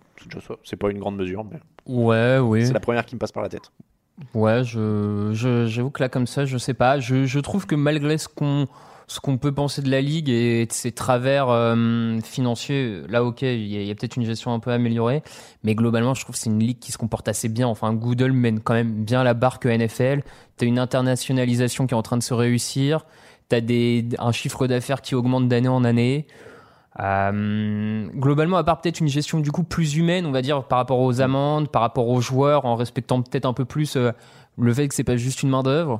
Mais Ouais, euh, c'est ça, c'est des, des émotions quoi. voilà, bah, du coup, ouais, une gestion un peu plus humaine, mais sinon, je trouve sur le fond, c'est quand même une ligue qui est globalement bien gérée. hein. Ah bah ouais, ça tourne, c'est un business qui marche, hein, clairement. Euh, question de Jujuju, lequel de ces quarterbacks a le plus d'avenir en tant que titulaire? Attention, Mariota, Winston, Bortles, Keenum, Tannehill. Oh, euh. Sur le En- talent pur, c'est Winston le meilleur en plus. Oui, c'est ça, c'est ce que j'allais dire. Sur le talent pur, Winston euh, a le plus de, de chances de réussir et pour, en étant bien coaché pourrait le faire. Euh, mais du coup, euh, s'il arrive à sortir de ce côté blessure, Mariota pourrait être le plus euh, neutre et celui Ouais, qui a le plus longue carrière en étant neutre, quoi. C'est ça, il est, il est le plus jeune, quoi. Keenum et Tannehill, c'est Ouais, plus, ouais. ils sont de la trentaine. Euh, Bortles, euh, voilà, on a déjà fait le tour du dossier. Euh, ouais, talent pur Winston, Mariota, s'il arrivait à, à rester en bonne santé. Euh, question, question, question, tiens, M16, euh, a-t-on sous les yeux la meilleure équipe des Saints de l'histoire, meilleure même que celle de 2009 qui a gagné le Super Bowl? Euh, Offensivement, Breeze, il est quand même au sommet de son art. hein. ouais, ouais, je sais pas si elle est meilleure. je... C'est- dur de comparer. hein. C'est- tellement frais ce qu'on voit en ce moment qu'évidemment c'est impressionnant. Donc. euh, Hmm. C'est Ouais. dur, de- c'est dur à juger. Euh, trois questions. Sunmi, Thanksgiving est pour cette semaine. Des idées de recettes personnelles Hmm. Hmm. Pas, pas Il y, a- spécialement. il y a Camille qui nous avait fait un burger au risotto qui était incroyable il y a C'est vrai. 3 ans, euh, qui était vraiment Deux. top. Et bah, du coup, deuxième question, vos meilleurs souvenirs de Thanksgiving?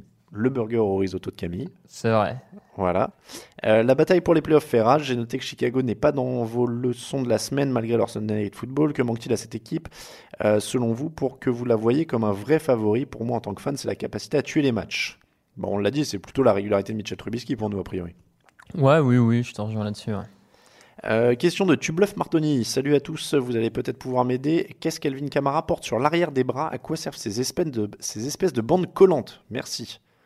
C'est du, c'est pour pas se, se rafler de partout, en fait. On est d'accord? Euh, ouais, ouais. Je, je t'avoue que je me suis jamais posé la question pour le coup. Je voulais faire un petit point pratique. euh, pour- Je t'avoue oui, c'est des que c'est c'est je- des protections en fait pour pas s'érafler les bras. Mais alors moi, ce qui me traumatise par contre, c'est eh, ça a l'air de coller à mort. Donc peut-être que tu t'arraches pas les bras en glissant, mais tu dois te déchirer les bras en les décollant. Non, ça fait une épilation gratuite. Je sais pas comment ça fait. Mais, euh, mais a priori, oui, c'est pour se protéger en fait des- de, de tomber sans avoir à mettre des manches quoi. Euh, ah bah il y a une question de le genou de Rogers encore sur Chicago. Je ne comprends pas votre critique récurrente sur Chicago. Super défense, mais si cette dernière a un coup de mou, l'attaque aura du mal à faire gagner l'équipe. En quoi les attaques plus offensives mais qui galèrent un peu plus en défense, ça vous exemple les Rams, ça vous rassure plus? Je sais pas si ça nous rassure plus. On prône Ouais, juste que les on- équipes soient équilibrées, non? Ouais, c'est ça. Je je suis pas particulièrement ra- euh, plus rassuré par une grosse attaque avec une faible défense. hein. C'est- juste qu'on a euh, historiquement, on a peut-être confiance, un peu plus tendance à faire confiance à un quarterback plus établi ou en tout cas une attaque qui nous donne le sentiment de pouvoir aller chercher le match, même si les défenses sont aussi capables de le faire. hein. On l'a vu, euh, on l'a vu maintenant, euh, on l'a vu par le passé, on le voit encore de temps en temps, peut-être un peu moins d'ailleurs. Euh, Disons que le problème, c'est que pour gagner vraiment juste avec la défense, il faut avoir une défense all-time euh, Ouais, incroyable. c'est ça. C'est, je suis d'accord là-dessus. Et puis en plus, je pense pas qu'on soit si critique que ça de Chicago, mais euh, Non, bah non, non, mais encore une fois, on émet des doutes un peu sur, sur Mitchell Trubisky, mais, Mais on- on ne demande qu'à être convaincu. ah carrément, ouais. Euh, question de Carson Legron qui paraît possible qu'une équipe euh, gagne la NFC Est avec un bilan de 8-8 au meilleur des confrontations directes. Euh, quelle équipe dans l'histoire de la NFL a gagné sa division avec le plus mauvais bilan? Peut-on gagner un Super Bowl avec un bilan négatif en saison régulière? Ça paraît fou. Et enfin, qui vous semble mieux armé pour gagner cette NFC Est? Alors il y a beaucoup de questions, c'était Carson Legron. Euh, bilan de 8-8, oui, puisque les Cardinals l'avaient gagné avec, les- ou les Seahawks, pardon, l'avaient gagné avec 7-9. C'était ça, hein, ouais, je dis- si je dis pas de bêtises. C'est l'année, euh, Camille, tu vas confirmer, c'est l'année du super run de Marshall Lynch contre les Saints. Ouais, c'est ça. C'est le premier match euh, des playoffs euh, où Marshall Lynch en plus euh, donc fait ce run contre les Saints qui étaient champions en titre. Donc, euh, d'une part, on peut se qualifier à 7-9, mais en plus, on peut gagner des matchs en playoff à 7-9. Ouais, ouais, clairement. Donc, Voilà. euh, pourquoi pas Pourquoi pas Voilà, la leçon, la leçon vient des, des Seahawks. Et euh, Raphaël, si je dis pas de bêtises, les Giants, euh, comme quoi on a tous les exemples là aujourd'hui en plateau. Euh, Raphaël, les Giants sont à 9-7 non l'année où ils gagnent le titre la dernière fois? Ouais, ouais, ouais, la dernière année, effectivement, ils sont à 9-7. Ouais. À 9-7 Donc, euh, et ils vont gagner euh, tous leurs matchs de playoff à l'extérieur. Oui, c'est vrai. Donc, les, les deux derniers, c'est c'est pas le scénario des deux derniers titres même?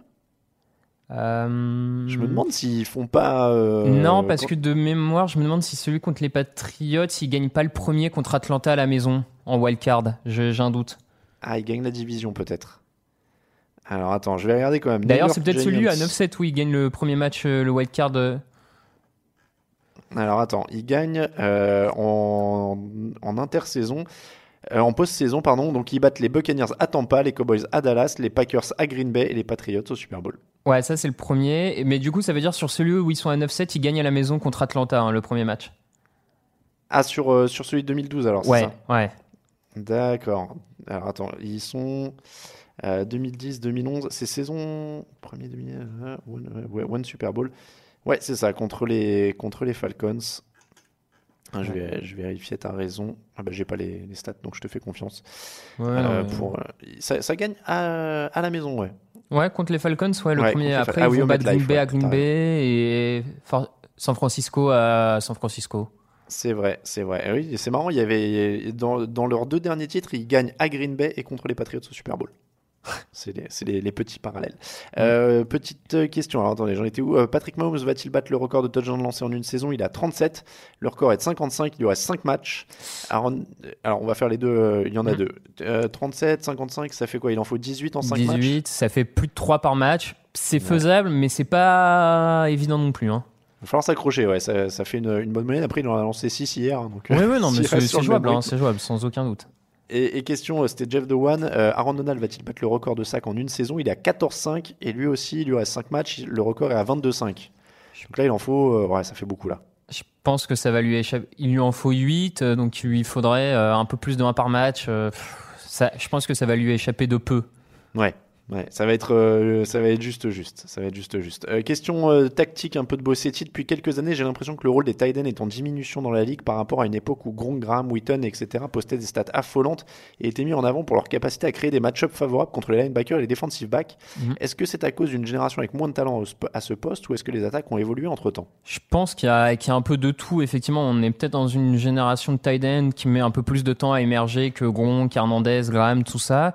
Mais on a aussi, je dirais, euh, des, running backs qui sont capables de sortir du backfield de plus en plus, d'attraper la balle, qui servent peut-être de plus en plus de soupape de sécurité au quarterback et remplacent du coup et prennent des jeux au tight end qui à un moment étaient beaucoup des soupapes aussi de sécurité euh, des quarterbacks. Donc voilà, peut-être un rôle plus accru des, running backs à la réception, des tight ends moins bons globalement, enfin un mélange d'un peu de tout quoi. Je pense que Et puis ça, c'est côté offensif, mais c'est vrai que peut-être côté défensif, ça c'est un peu, euh, ça s'est un peu adapté aussi, parce que l'explosion des, des saisons, la Graham, à un moment, c'est vrai que c'est ça. Il y avait Tony Gonzalez avant qui était un tight end à la réception, mais qui était presque plus une exception. Euh, le, le rôle du tight end évoluait et c'est devenu énorme à la passe tout d'un coup. ouais. Et en effet, les coordinateurs défensifs sont aussi intelligents en NFL. euh, Il y en a des très bons aussi. sont intelligents et puis je pense que tu as de plus en plus aussi de, de défenseurs un peu hybrides, linebacker, safety, capables d'aller très vite, taper très fort et plus facilement, qui ont plus de facilité peut-être à plaquer les tight ends qu'à l'époque, euh, à la haute époque euh, Gronk, et- etc. Quoi. C'est ça, ouais, ouais, il y a une adaptation euh, à Mm. plusieurs niveaux. On va terminer avec une question de Je suis Cap.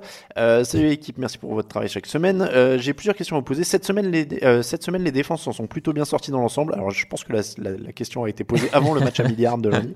Ne pensez-vous pas que les défenses vont s'adapter aux évolutions des règles de la Ligue et vont finalement revenir à leur niveau après quelques temps?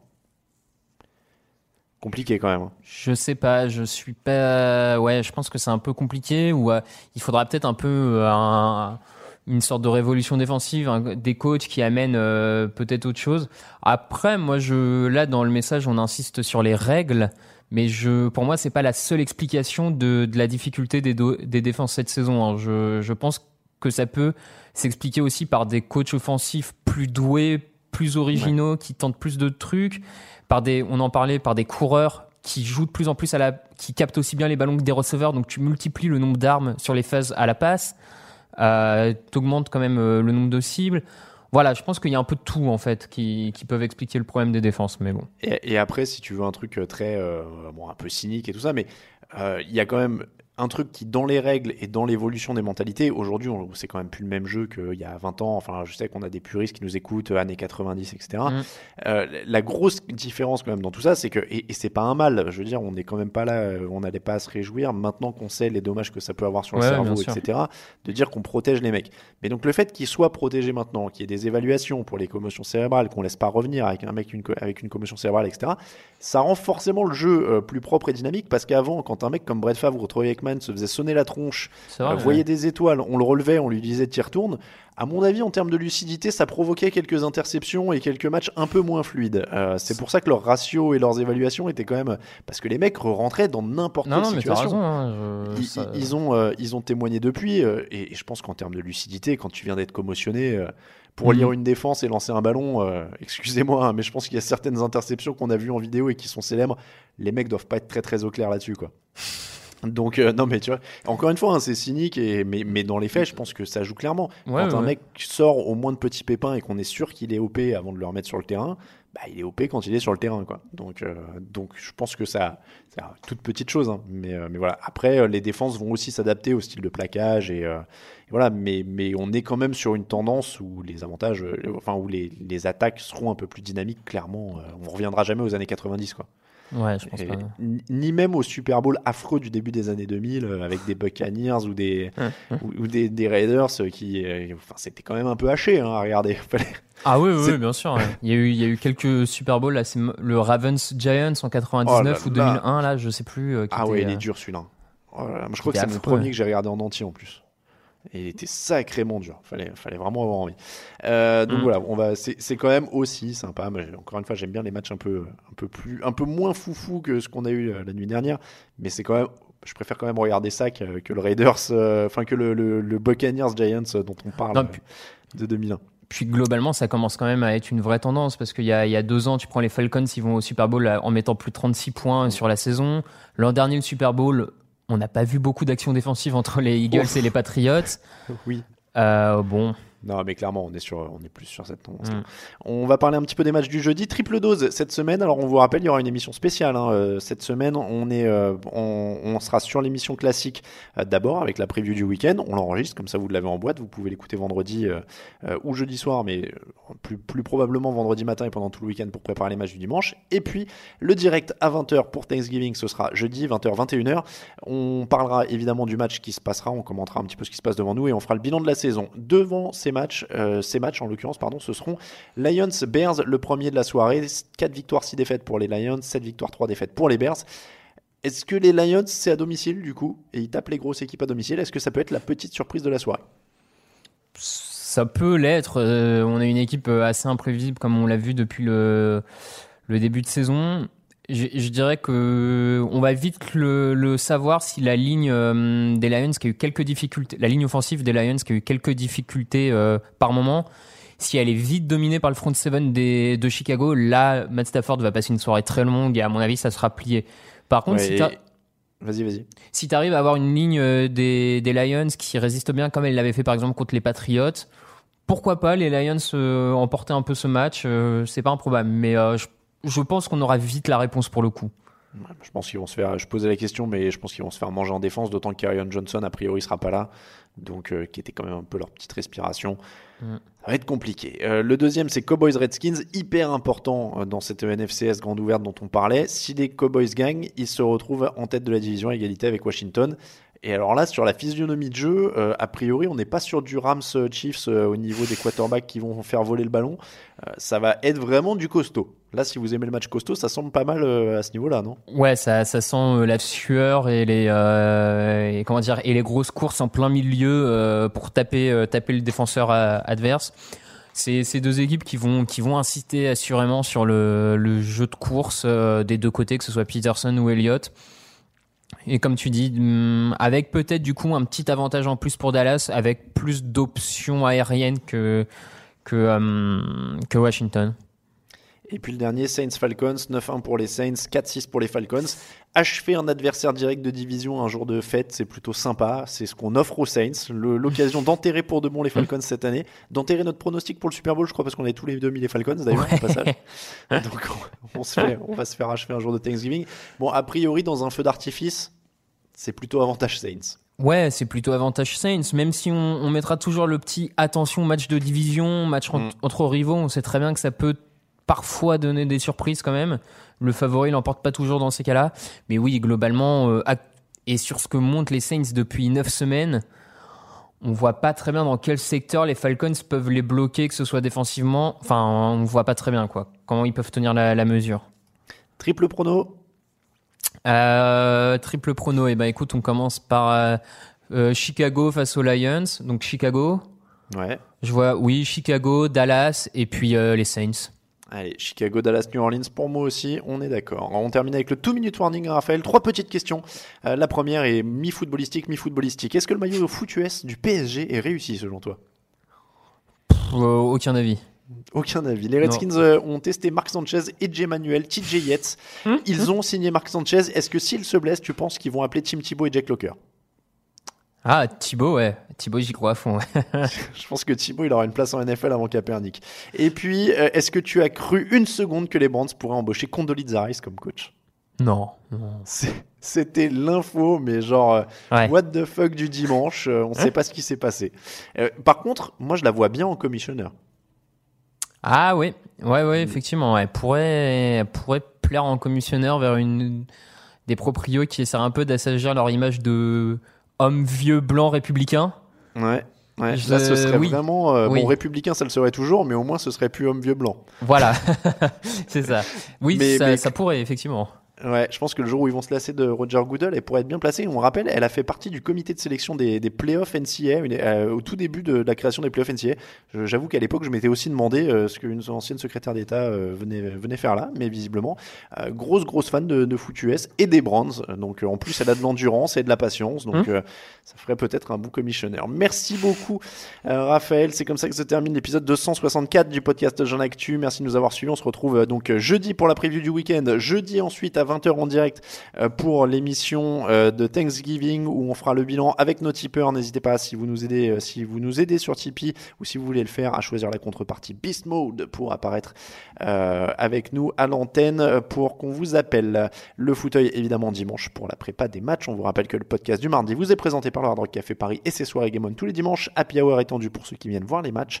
On remercie tous ceux qui nous soutiennent sur Tipeee, donc n'hésitez pas à les rejoindre. Pour nous suivre, c'est touchdownactu.com.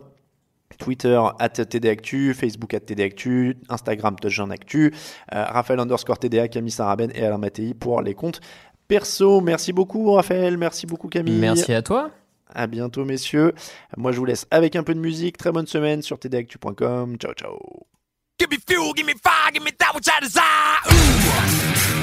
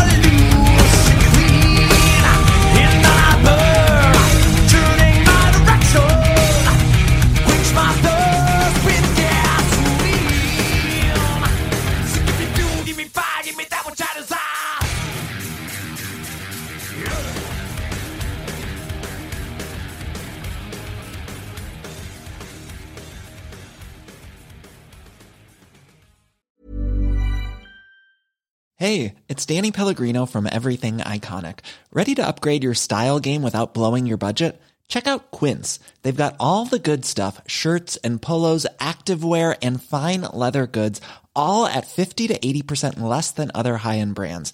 And the best part? They're all about safe, ethical, and responsible manufacturing. Get that luxury vibe without the luxury price tag.